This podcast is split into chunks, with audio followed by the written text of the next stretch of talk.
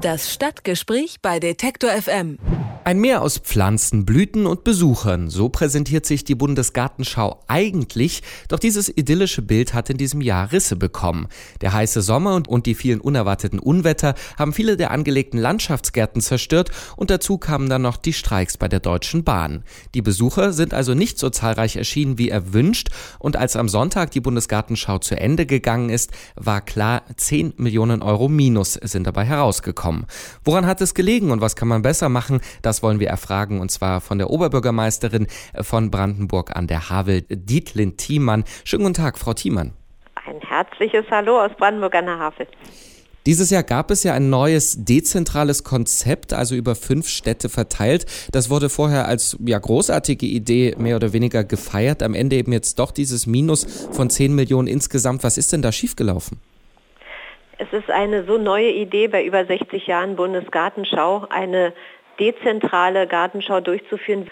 Und wir, die Havelregion, haben gesagt, wir wollen für uns etwas tun, die Region äh, touristisch weiterzuentwickeln und da ist die Marke Bundesgartenschau die richtige Form. Und die von uns in der Annahme prognostizierten 1,5 Millionen resultierten ähm, aus den Erfahrungen der Bundesgartenschau Gesellschaft, auch aus Beratung derer, die sich schon viele Jahre mit Bundesgartenschauen befassen und beschäftigen. Wir, die wir so neu sind auf dem Gebiet, haben uns da einfach beraten lassen und haben das auch für, wie es bezeichnet wurde, als konservative Annahme für uns als Basis genommen. Mhm.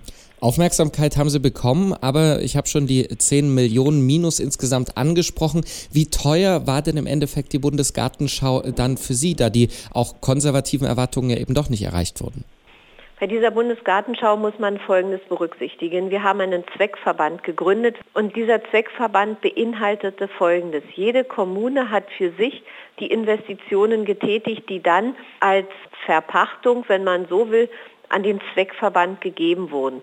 In die Region sind rund 100 Millionen Euro geflossen.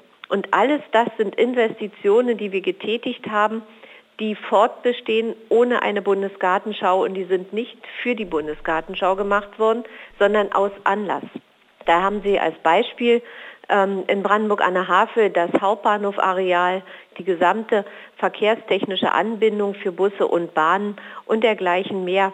Also alles nachhaltige Investitionen in die Infrastruktur der Region. Das ist der erste Teil. Der zweite Teil und den kann man so fassen, dass wir für die Durchführung alles, was temporär war, 35 Millionen Durchführungshaushalt für uns fünf geplant haben. Diese 35 Millionen werden auch den Rahmen bilden für die Ausgaben. Das heißt, wir haben uns genau in diesem Rahmen bewegt.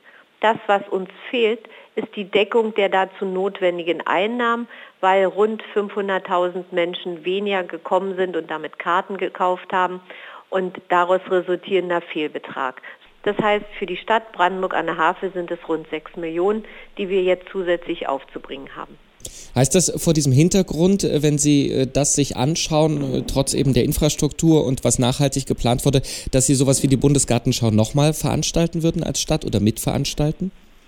Ich würde jedem, der mich fragt, empfehlen, wenn Sie eine Chance haben, eine Bundesgartenschau zu machen, machen Sie es. Und wissen Sie, das Schöne ist, es gibt ja eine, eine erfolgreiche Gartenschau, die Bundesgartenschau, die in Koblenz durchgeführt wurde. Und die Koblenzer sind gerade dabei, sich um ein dezentrales Konzept zu bewerben, weil sie gesagt haben, die nächste, die wir machen, ist nicht mehr nur auf einen Standort bezogen, sondern wir wollen eine dezentrale durchführen. Und das ist eigentlich die Beantwortung Ihrer Frage. Ich glaube, auch wir in der Havelregion, da werden Landesgartenschauen für die nächsten Jahre die richtige Form der Gartenschauen sein. Die 500.000 weniger, ich habe das eingangs mal angesprochen, die hingen natürlich auch mit dem Wetter zusammen und eben mit den Bahnstreiks. Auf der anderen Seite hat die Bundesgartenschau ja ein, nun nennen wir es etwas angestaubtes Image. Hat die auch ein bisschen das Problem, dass sie sich mehr um junge Menschen kümmern muss und damit auch zukunftsfähiger sein? Sicherlich muss man gerade aus Sicht der Tradition der eigentlichen Bundesgartenschau auch Weiterentwicklung durchführen. Aber wir betrachten es schon als Weiterentwicklung nicht nur durch die dezentralen Standorte, sondern dadurch, dass wir ja eine sehr starke Kombination zwischen der Bundesgartenschau und Stadtentwicklung und Stadtmarketing durchgeführt haben. Also das ist schon ein Zeichen dafür, dass man nicht mehr nur Blümchen pflanzt und anschaut.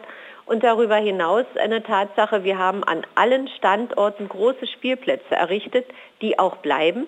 Und diese Spielplätze haben dazu geführt, dass viele Familien auf den Geländen gewesen sind, alles das hat nicht ausgereicht, dass rund 1,5 Millionen Menschen gekommen sind, aber durch diese häufige Möglichkeit der Nutzung der Karten, also waren viel mehr Menschen in der jeweiligen Stadt, in der Region anwesend, als wir Karten verkauft haben.